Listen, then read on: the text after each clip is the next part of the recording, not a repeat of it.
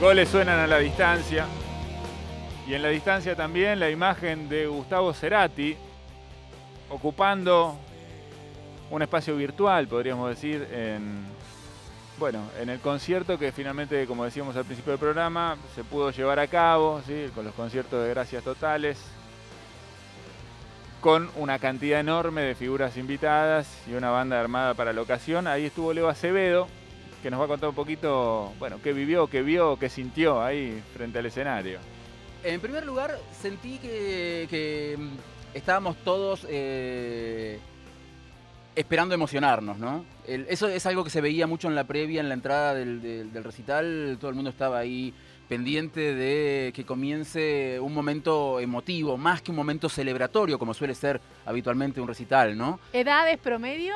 Eso también me llamó mucho la atención. Había obviamente mucho cuarentón, este, como, como quien les habla, Mm. Pero también mucha familia. Había, eh, de hecho, al lado, al lado nuestro había un grupo familiar de papá, mamá, hijo, hija, digamos, una familia tipo. Claro, que se quedaron esos niños escuchando Soda Stereo. Escuchando Soda Stereo y no. y quizás no viendo nunca Soda Stereo en vivo. claro. por, por, las edades que tenían, eran chicos este, adolescentes o preadolescentes, que es muy difícil que hayan ido alguna vez a un recital de, de Soda Stereo. De hecho, atrás, atrás nuestro también había un padre sosteniendo en sus hombros a una nenita de muy poquitos años, de edad preescolar, pongamos así, a la que yo me imagino habrá sido el, primer recital de rock al que fue en su vida. Claro. Este, y que fue un recital de, de, Soda Stereo, de esta, de esta, en esta modalidad un tanto extraña. Y pensaba en dos cosas. Primero que, por un lado, era una ventaja que el show se haya reprogramado para estos días, días en los cuales uno ya está acostumbrado a ver shows de, este, vía streaming, shows en los que por ahí aparece este, alguien desde las pantallas. Eso es algo que por ahí en otro momento, este, hace dos o tres años, no hubiese sido muy, muy, muy este, habitual. Pero también me parece que le jugó en contra al mismo tiempo, porque cuando la gira Gracias Totales este, comenzó, eso era algo que era una novedad. Entonces, estaba ahí, digamos, yo decía, ¿esto será algo a favor o en contra? Que, ya estemos acostumbrados a ver a alguien que no está desde una pantalla. ah, claro, porque la pandemia habilitó ese formato, como, ese algo, formato como algo habitual, ¿no? Como algo a lo que ya de alguna manera estamos este, acostumbrados. Ya vimos este, a el indio este, apareciendo en las pantallas este, en el recital aquel de Epecuen recital que nosotros vimos también a través de las pantallas, porque ese recital fue un recital este, que, fue pensado exclusivamente para hacer eh, vía streaming. Claro. Este, entonces, pensaba en eso, ¿no? Si, si le jugaría en contra o a favor, este, y todavía no lo sé, en realidad no sé si, si es algo que, que, resultó a favor o, en contra. También eh, pensé en esto de los invitados en las pantallas, que le quitaba por ahí un poquito de, emoción al asunto, sobre todo cuando después de ver a un par de invitados por, las pantallas, aparecía el primer invitado en escena, ahí en vivo con la banda, tocando, y este fue el caso de Rubén Albarrán, el cantante de Café, de Café Tacuba, que es una especie de chapulín colorado del rock, un tipo que va saltando de acá para allá, cubriendo todo el escenario y agitando, y claro, esa diferencia este, se nota muchísimo a la hora de volver este, al, show este, en esta modalidad de, pantallas este, con banda en vivo. También, y, el pogo y eso la gente lo hacía más cuando había alguien en vivo, ¿no? Claro, la gente obviamente disfrutaba y agitaba mucho más, ese, ese feedback se generaba mucho más cuando había un invitado en, presencia, claro. in situ. Contagia más. contagia más. ¿Cuáles, fueron, ¿Cuáles fueron las versiones que, más te gustaron, que más te, que te gustaron por su personalidad, por cómo fueron recreadas? Otra vez este asunto de las versiones, porque los invitados que aparecen desde las pantallas hacen versiones muy, muy, muy respetuosas del original en algunos momentos parece incluso que hasta estuvieran cantando sobre el disco, sobre la versión original del disco. Este, claro, esto tiene que ver con que es un espectáculo que se hace con pistas, entonces no hay mucho lugar para correrse de, esa versión original. Entonces, este, muchas versiones este, que, sonaron desde las pantallas sonaban por ahí un poco frías, sobre todo comparadas con las versiones originales, que uno ya las tiene incorporadas en, el oído, ¿no? Escuchamos 30 años. Pero eh, uno de los momentos más altos fue este, el de, el de Rubén Albarrán, Obviamente Wallace, que también estuvo ahí en vivo, este, que es un tipo con un carisma y una personalidad muy particular, este, se hizo cargo de Juego de Seducción, una canción que parecía escrita para él, ¿no? Un tipo que siempre este, juega así con, con, esa, con el público a, a seducirlo. Este, de una Es manera como un muy Miguel. Bosé, pero que, pero que se vacuna. una cosa así, sí, Sí, más sí, o menos. Este, y también los momentos más altos, obviamente, son los momentos en los que solamente quedan ellos tres en el escenario. Porque también Con Eh, Benito. no, quedan Charlie, Z y en las pantallas Gustavo. Ah, Gustavo Quedan en la solamente pantalla, ellos tres. Hay momentos en, digamos, el show empieza con Gustavo desde las pantallas, pero con toda la banda. Vuelve a aparecer en una versión de La Ciudad de la Furia, él desde las pantallas y toda la banda. Pero hay dos momentos. En Fue, que quedan ellos tres solos. Y de hecho quedan solos porque me pareció notar que solamente queda la pista de la voz y la guitarra, sin el resto de los instrumentos. Así Y que ellos están en vivo ellos, están, y ellos claro, dos en vivo se y al- Gustavo al y, la, video. y- y la- la guitarra y la voz desde, desde las pantallas. Y en el cierre, o en el casi cierre, con la versión de Primavera Cero también, en la que están ellos tres solos en, en el escenario. Es muy fuerte ver en las pantallas a la banda completa y bajar la vista de la pantalla y ver solamente a Charlie y a Z sobre el escenario. Claro, ¿no? claro. Una ausencia presente, como dice la nota de María Sender en, página 12, que pueden leer también. Bueno, Leo es un testigo desde, desde el público, ¿no? Pero tenemos también a un testigo que estuvo ahí prácticamente en el escenario, que es nuestro compañero DJ Buey. Eh, como ustedes saben, Buey hace con Z, además, en las trasnoches de, de los sábados, el programa audio, ¿no? Aquí en esta misma radio. Lo llamamos también para que nos cuente, porque él vivió otra cosa, ¿no? Desde otra perspectiva. Buey, ¿cómo estás? Acá Eddie con Leo y Flora. ¿Cómo anda todo? Hola, buenas tardes, ¿cómo están todos? ¿Cómo Bien, andan todos por bien. ahí? Bien. Gracias por, gracias por atendernos. Eh, bueno, vos formaste, No, es un placer, Babe, olvídate. vos formaste parte, güey, de. Te tocó un lugar lindo también en el, en el evento y en el espectáculo, porque bueno, hubo un after, ¿no? Vos fuiste ahí este, parte de ese, de Sí, ese, de ese tuve que puse protagonista. música en la, en la fiesta de, de- de- en el after show, como se le dice. Estuvo todo buenísimo, había un ondón, digamos, había como una energía buenísima que flotaba en el aire, estaban todos contentos. Está, digamos, los, los amigos de Z, que son gente que yo conozco, porque por ahí a Charlie lo trato, pero no, Z es mi amigo, es así. Es como ya conozco a sus amigos, estaban todos muy emocionados, Z también. Había un ondón, la verdad, viste que a veces uno va backstage y no pasa nada, acá estaba Sí. todo bien. Claro, bueno, además eh, me imagino más con las ganas que tenían de, de hacerlo después de tanta postergación y tanta cosa, ¿no? Finalmente poder desembarcar, hacer el show como lo estaban esperando, hacerlo en Buenos noche, Aires, ¿no? La noche fue espectacular, era como todo, era como si tenía, si tenías que pensar cómo tenían que ser eh, quizás la- la- la- los últimos shows de Soda, ponele, tenía que ser todo como todo como sucedió. La gente estaba muy emocionada, eh, sonó perfecto, bueno, está Adrián Taberna en la consola que sabemos que, Sí, que garantía, ¿no? Sí, es una, es una garantía de, de todo, es como sí. Y la banda sonó, el zorro la rompió, eh, Coleman, Simón, todo eso estuvo buenísimo. A mí me encantó. Muy Como bien. público, ¿De- como, desde como dónde lo viste? Era como, como, me di el lujo de poner música en la fiesta. Ah, es claro. como una noche para recordar. Me imagino que sí, escúchame. ¿Y desde dónde lo viste vos, güey? Desde había como un campo muy adelantado, eh, como un corralito. Bien. Qué linda palabra para usar un tip 20 de diciembre. Claro. Gracias. ¡Hermosa! Gracias. Había, había como un campo, como un sector VIP de amigos El campo fan. que, que está...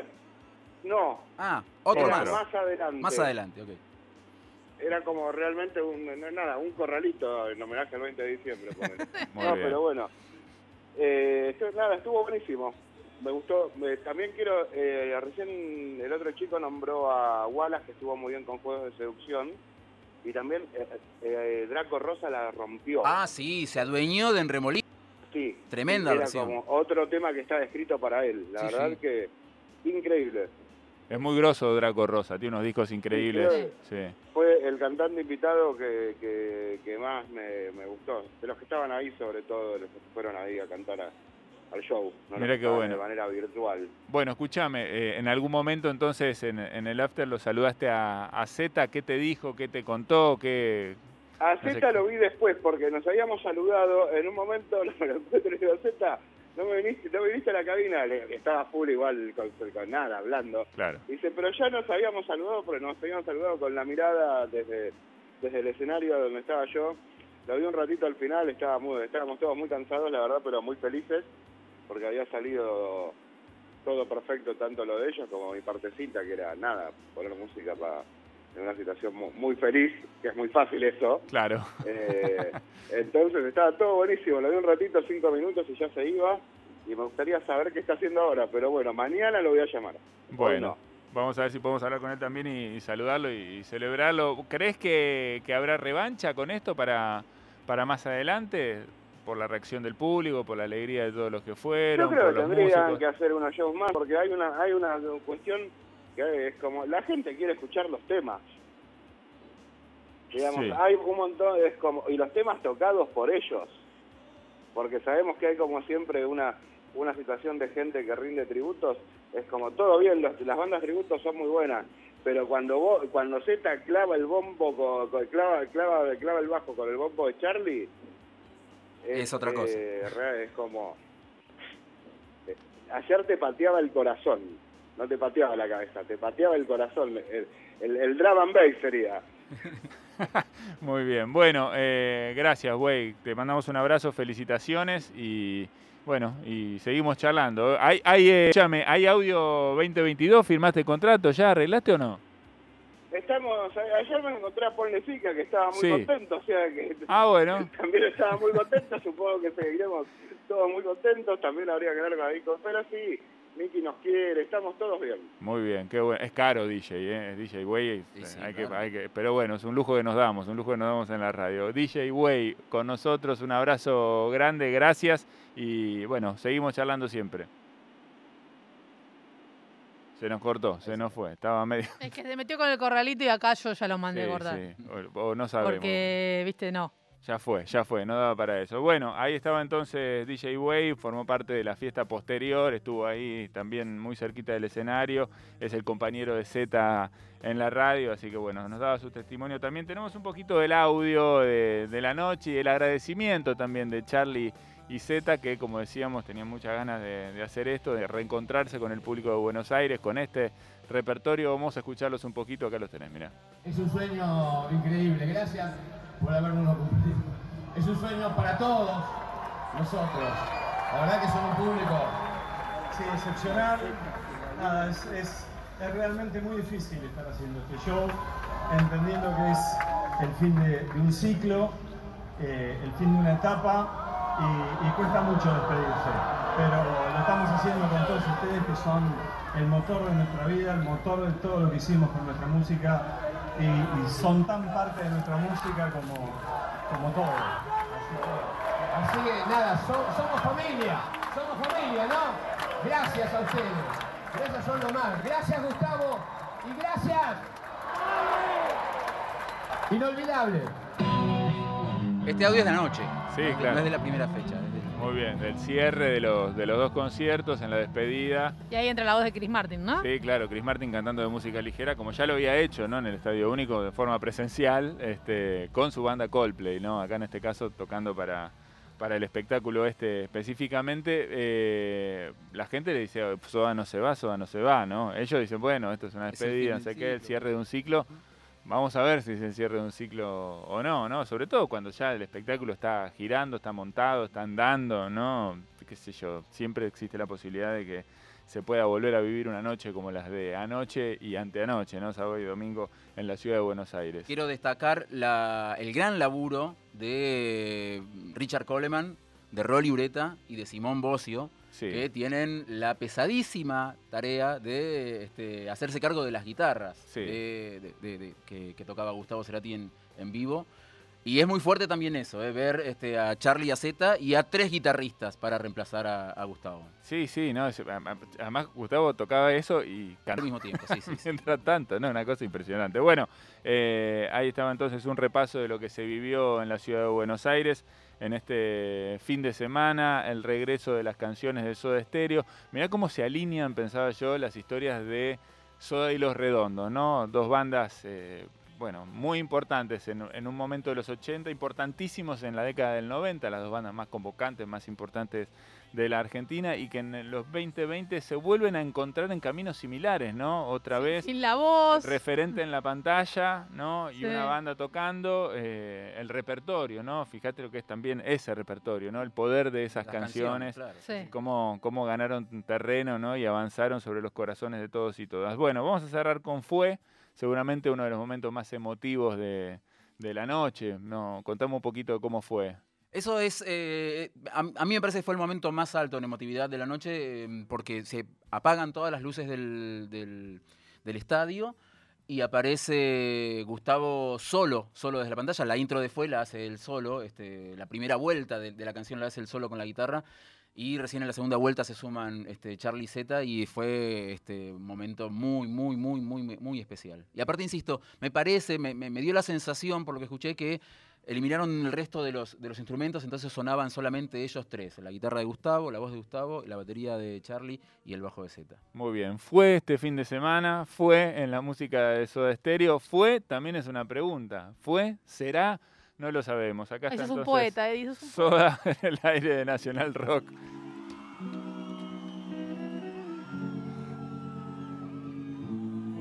Con una canción preciosa además, ¿no?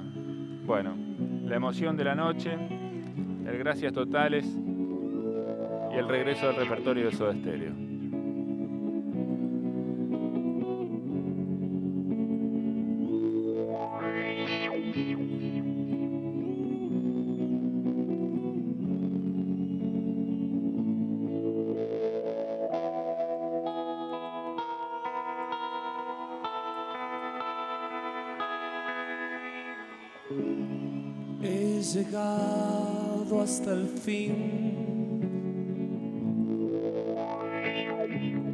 Con los brazos cansados. Tantas veces te vi simulando un olvido. Y eso pasó.